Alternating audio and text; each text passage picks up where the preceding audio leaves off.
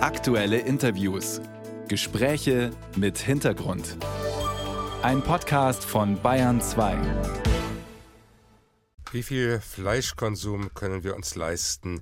Als Individuum, aber vor allem auch als Gesellschaft. Darüber möchte ich sprechen hier im Notizbuch auf Bayern 2 mit Dr. Med Jörg Schmidt, Arzt und wissenschaftlicher Mitarbeiter bei der Deutschen Allianz Klimawandel und Gesundheit mit der schönen Abkürzung KLUG.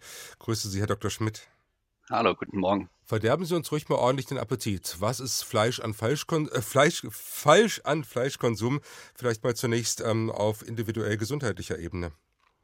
Ja, ich möchte ungern Appetit verderben. Essen ist was Fantastisches. Und gerade wenn man sich auch mit dem mit weniger Fleisch in der Ernährung auseinandersetzt, kann man so viel lernen und so viel Tolles Neues entdecken.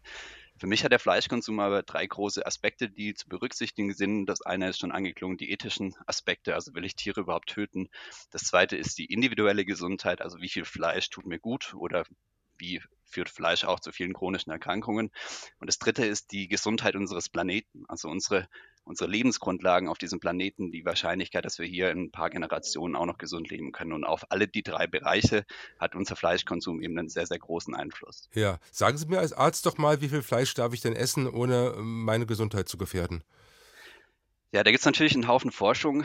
Ähm, da gibt es Empfehlungen von den Fachgesellschaften, beispielsweise von der Deutschen Gesellschaft für Ernährung, aber auch von allen anderen äh, internationalen Fachgesellschaften.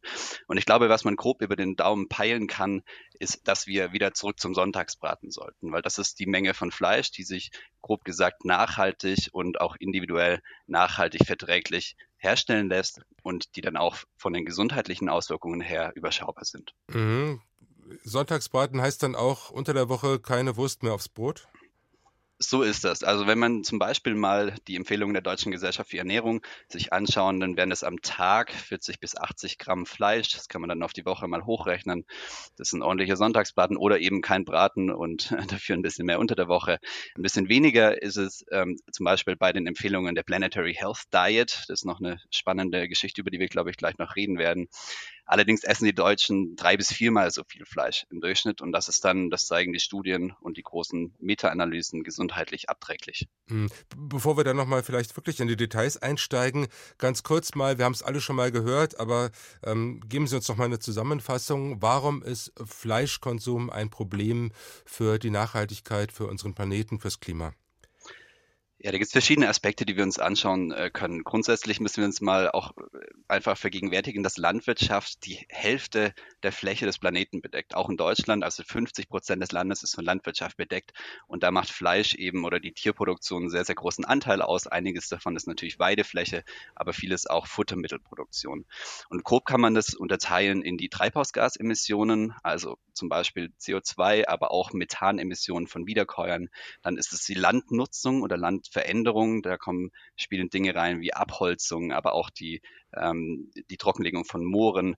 Ähm, dann ist es der Punkt Frischwassernutzung für die Herstellung von äh, vor allem Futtermittel und die Ausbringung von Düngemitteln, also die Eutrophierung nennen wir das, wenn Stickstoff und Phosphor in die Böden gelangt. Und der fünfte wichtige Punkt, den wir betrachten müssen, ist der Verlust von Biodiversität, was sehr eng mit der, mit der Landnutzung zusammenhängt. Und wir sehen eben, dass bei allen diesen Produkten die Fleischherstellung sehr, sehr schlecht abschneidet. Das ist nämlich zum Beispiel so bei der Landwirt, bei der Landnutzung, dass die, die Tierproduktion, also die Fleischproduktion 77 Prozent der Landfläche, der, der Landwirtschaftsfläche ähm, weltweit einnimmt und dabei nur 18 Prozent der Kalorien auf dieser Fläche macht. Also ein massives Unverhältnis.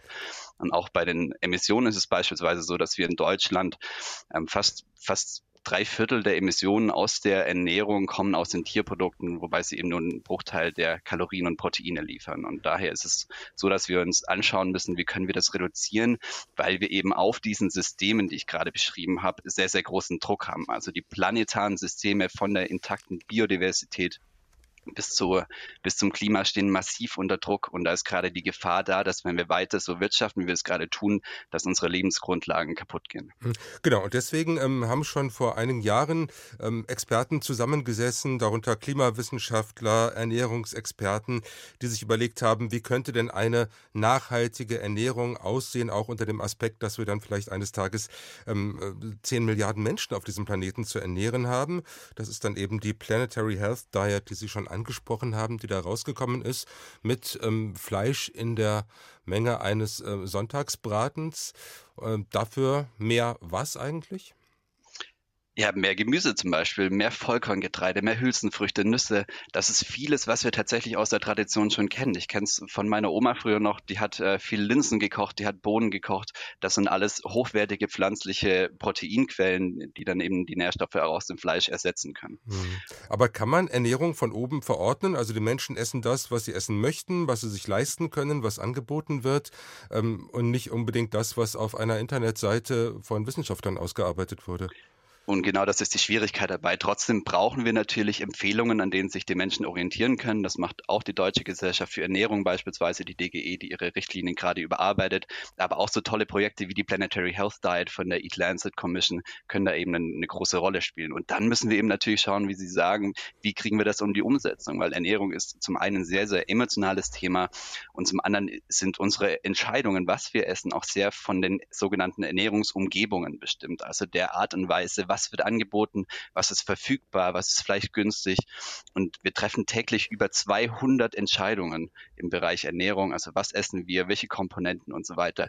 Und die sind sehr, sehr abhängig davon, was um uns herum eben gerade da ist. Wir erinnern uns an den Vorschlag eines Veggie Days vor vielen Jahren, der kam von den Grünen, da war der Protest groß. Haben Sie eine Idee für ähm, eine, ähm, ein Angebot, äh, eine Initiative, die auf weniger Widerstand stößt?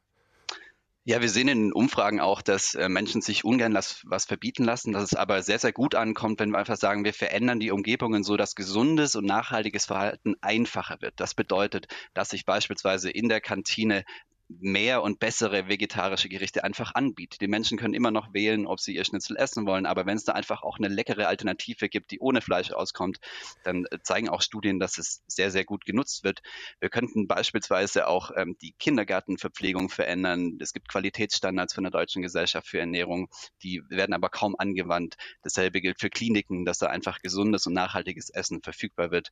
Dann gibt es sehr, sehr viele Vorschläge auf äh, Ebene der öffentlichen Gesundheit, also von Public Health Health-Expertinnen und Experten, dass man beispielsweise steuerlich subventionieren könnte, wenn die äh, Nahrungsmittel gesund und nachhaltig sind, ähm, bis hin dazu, dass man verschiedene Labels, also zum Beispiel, wir kennen ja alle ähm, den, die, die Ampel das Ampellabel für die Gesundheit der Produkte. Aber dasselbe könnte man auch für Nachhaltigkeit machen, dass die Verbraucherinnen und Verbraucher einfach wissen, was sie da gerade einkaufen. Also es gibt eine lange Liste von Gründen, warum man weniger Fleisch essen sollte, aber auch viele Ideen, wie man, wie man das in der Gesellschaft durchsetzen könnte. Das war ähm, Dr. Jörg Schmidt von der Deutschen Allianz Klimawandel und Gesundheit. Letzte Frage mit einer Bitte um eine kurze Antwort. Essen Sie eigentlich noch Fleisch?